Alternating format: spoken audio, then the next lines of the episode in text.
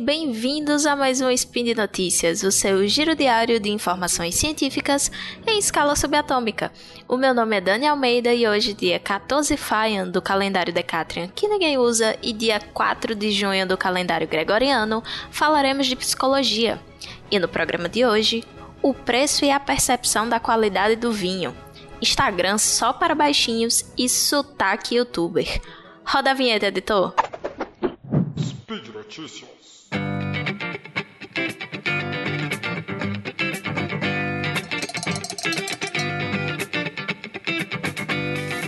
Bom, gente, a nossa primeira notícia de hoje fala sobre preço e percepção de qualidade de vinho. Se liga. Em abril, a coluna de gastronomia da Veja publicou um compilado de estudos que trouxe uma conclusão curiosa, para dizer o mínimo. O preço atribuído a um vinho era capaz de alterar a qualidade percebida dele. É isso aí, você não entendeu errado. O primeiro estudo citado foi feito pela Universidade de Basileia, na Suíça, e contou com 140 voluntários divididos em dois grupos que degustaram três vinhos de preços e qualidades distintas. No primeiro momento, foi feito um teste às cegas. Os voluntários bebiam e depois precisavam classificar em ordem crescente quão intensos eram os vinhos. Nessa situação, os mais caros foram classificados como mais intensos no sabor. Mas a surpresa veio ao avaliar o que eles chamaram de agradabilidade. Quão gostosinho era aquele vinho no seu paladar. A alta enganosa de 20% no preço do vinho de valor mais baixo influenciou na experiência subjetiva de quem consumiu, que passou a considerar esse vinho bem melhor. Esses resultados eles foram comparados tanto com a degustação às cegas quanto com a degustação com informações corretas de preço. Ou seja, eles mediram esses resultados com é, tanto com o primeiro teste, que foi as cegas, quanto com o teste já sabendo os preços de cada vinho. E aí, após a comparação, eles perceberam que realmente o fato de terem aumentado em 20% o valor do vinho mais barato influenciou na qualidade que as pessoas perceberam desse vinho. E aí, um trabalho desenvolvido pela Universidade de Bonn, na Alemanha, mostrou que inflacionar o preço de um produto pode ter um impacto na ativação do sistema de recompensa cerebral aumentando a importância daquele item para o um indivíduo de um modo semelhante ao que acontece com pessoas em situação de dependência de substâncias. Acredita-se que a ideia de pertencer a um grupo exclusivo, atrelada a marcas de luxo, pode ser responsável por nos fazer pagar um pouco mais caro ou bem mais caro para consumir um determinado produto ou experiência. Um exemplo curioso disso envolve um grupo de executivos de Wall Street e um casal de jovens em um restaurante chiquetoso de Nova York. Enquanto os figurões pediram um vinho de 2 mil dólares, o casal pediu um vinho de 18. Só que por, um, por algum acaso do destino, os pedidos foram trocados e ninguém percebeu a diferença. Argumenta-se que degustadores treinados seriam capazes de notar. E você, o que é que acha? E aí, na nossa segunda notícia do dia, vamos falar sobre um Instagram só para baixinhos. É isso mesmo que você entendeu. O Facebook, dono do aplicativo Instagram, né, tem debatido a criação de uma rede social para menores de 13 anos. Essa ferramenta seria administrada pelos pais e tem sido cogitada para que os pequenos tenham uma opção adequada à sua idade para socialização. Segundo a empresa, as crianças já estão online querendo se conectar com família, amigos, então essa seria uma forma tecnicamente mais segura e adequada para essa faixa etária além de contornar um problema contínuo de crianças mentindo a idade para acessar redes sociais. O Facebook declarou o seguinte: que eles estão trabalhando em novos métodos de verificação de idade para manter os menores de 13 anos fora do Instagram. E aí acabaram que começaram a explorar uma experiência no Instagram para crianças que seja apropriada para a idade gerenciada pelos pais. Mas nem tudo são flores, né? De acordo com a apuração feita pela, pela BBC, para que essa ideia seja colocada em prática, seriam consultados especialistas em desenvolvimento, em segurança, em saúde mental infantil, além de que seria proibida a veiculação de anúncios nessa plataforma. O burburinho sobre esse assunto já rola desde março, minha gente, quando a comunicação interna do Facebook discutia essa questão. E desde então têm sido levantados debates sobre os possíveis prejuízos que esse tipo de empreendimento poderia trazer às crianças. Inclusive, grupos de defensores da saúde e da infância têm se manifestado de maneira oposta a essa iniciativa esse movimento gerou uma carta dirigida ao chefe do Facebook, né, o Mark Zuckerberg, e que foi assinada por 35 organizações e 64 indivíduos. Os argumentos apontados na carta são bem relevantes. Vamos observar aqui os principais. Menores de 13 anos que já estão no Instagram dificilmente sairão dessa rede para um outro site que pareça infantil. O modelo de negócio das redes sociais baseia-se na coleta de dados e na maximização de tempo nos, nos, dispositivos, né? Então, isso geraria uma cultura de compartilhamento que favorece o aparecimento de influenciadores, além do foco excessivo na aparência física, né? Então, fica meio complicado direcionar isso para crianças. A carta também cita pesquisas que relacionam o uso do Instagram a um aumento do risco para transtornos alimentares, cyberbullying e assédio sexual. Mas cabe levar em consideração que muitas dessas entidades protetoras da infância possuem um forte viés ideológico, principalmente de base religiosa. Então, deixando especulações e crenças de lado, Quais os possíveis impactos do desenvolvimento de um Instagram voltado às crianças e sob monitoramento dos pais? Eu quero trazer aqui três pontos principais aspectos práticos, aspectos físicos e aspectos psicológicos barra comportamentais. Vamos pensar aqui nos aspectos práticos.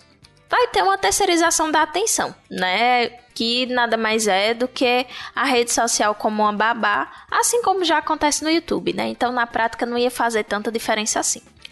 Porém, com esse fenômeno da terceirização da atenção, a gente vai perceber também que existe uma chance muito alta de um monitoramento fraco por parte dos pais. Porque eles não têm tempo. Então, muito provavelmente seria a própria criança que ia fazer os filtros do que é que ela iria ver nessa plataforma o que não me parece uma coisa muito sensata se fazer, né? Já nos aspectos físicos, a gente vai ter, obviamente, uma diminuição da, da atividade física e aumento do sedentarismo em crianças. Além de que elas iam passar mais tempo em redes sociais com maior risco de lesão por esforço repetitivo por ficar muito tempo no celular ou no computador. Né? Então, é, se você vai ter uma rede especializada, voltada para aquele público-alvo, a tendência é que aquele público-alvo passe mais tempo nessa rede, porque né, foi projetada para eles.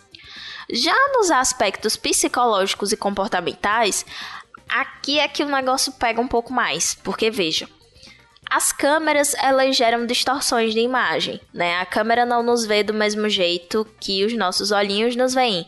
Então, Imagina aí crianças sendo expostas a uma imagem diferente da que elas veem no espelho, né? E o quanto isso poderia influenciar na percepção delas de autoimagem e também no senso de identidade, né? Porque ela ia estar tá se expondo o tempo todo numa rede social onde os seus padrões de comportamento e identidade são julgados pelos pares de uma forma muito mais forte, digamos assim, do que no mundo real. Você também tem um risco de uma adultização do comportamento, né? Numa busca por atenção. Então, você corre o risco dessas crianças começarem a apresentar é, comportamentos um pouco mais vinculados aos adultos. Né, no sentido de exposição mesmo e numa tentativa de imitação do que os adultos já fazem no Instagram como uma forma de obter engajamento. É, também tem uma questão que a criação de uma rede social específica para crianças pode sim gerar um aumento da pressão pelo consumo e o surgimento de anúncios disfarçados através de digitais influencers mirins, como já existe no Instagram tradicional. Então isso podia muito bem ser transposto para esse Instagram pensado só, só para crianças. E também a pressão pela conformidade. Né? Você tem uma rede social onde existe um padrão ideal de comportamento, um padrão ideal de imagem. Então você vai ter sempre essa pressão por conformidade, por ficar todo mundo igualzinho. E aí imagina isso na cabecinha de alguém que ainda está em desenvolvimento. Então, colocando a minha opinião pessoal agora enquanto psicóloga, eu não vejo muita chance disso dar bom não, gente, sabe? Crianças, elas não têm tanta maturidade cognitiva para lidar com rede social. E nem a gente que é adulto também não tem tanta. É muita exposição. Então, não sei se vai dar bom, não. Mas depois vocês me dizem o que, é que vocês acham. Para terminar o nosso papo de hoje, continuando ainda falando sobre desenvolvimento infantil, a nossa última notícia é tão curiosa que parece uma trollagem. Cuidadores têm relatado a alteração do sotaque de crianças expostas a vídeos do YouTube. Com a pandemia, as crianças elas tiveram mudanças substanciais nas suas rotinas, né? Elas não vão mais à escola com a mesma frequência, não encontram amigos, a socialização e o lazer se dão principalmente pela internet, seja por aplicativos de videoconferência ou por assistir vídeos de conteúdos diversos no YouTube, né? E aí a gente sabe que boa parte dos criadores de conteúdo que explodem nessa mídia possuem um jeito próprio de falar. Além do sotaque, é comum que apresentem gírias, vícios de linguagem e até mesmo bordões que viram a marca registrada entre os seguidores, né? Isso tem gerado um fenômeno curioso de crianças falando de uma forma muito parecida com os creators que elas mais acompanham chiados, gírias e expressões características de determinadas regiões do país têm sido percebidas nos pequenos que nunca tiveram contato com esses locais, a não ser pela internet. Mas seria o YouTube sozinho capaz de mudar o sotaque de uma criança? Vamos pensar bem. O sotaque vai bem além do que o uso de expressões e modo como alguém constrói uma frase. Ele tem a ver com o modo de pronúncia, com a emissão de sons, com o posicionamento da língua, etc. Isso exige um grau elevado de gasto energético para ser modificado, diferentemente das gírias e expressões idiomáticas, que conseguem ser imitadas com mais facilidade. A aquisição e o desenvolvimento da linguagem são muito influenciadas pelo contato direto e intenso com o falante. Por isso é comum que crianças que mudam de estado ou de país tenham seu sotaque e modo de falar modificados. Mas, para que a exposição a vídeos fosse capaz de gerar o mesmo efeito permanente, a criança teria que não ser exposta a nenhum outro tipo de interação no mundo real. Ou seja, é a convivência e o pertencimento a grupos que molda permanentemente o modo de falar em relação ao sotaque.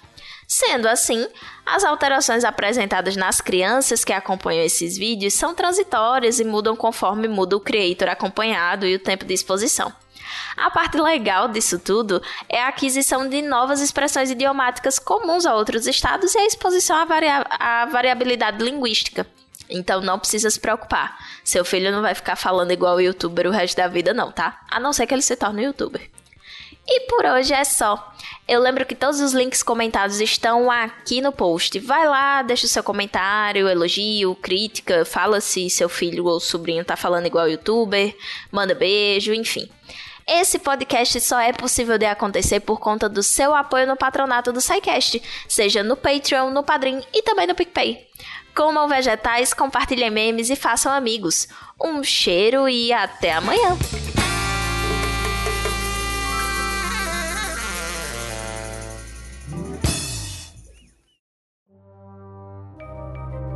Este programa foi produzido por Mentes Deviantes. deviante.com.br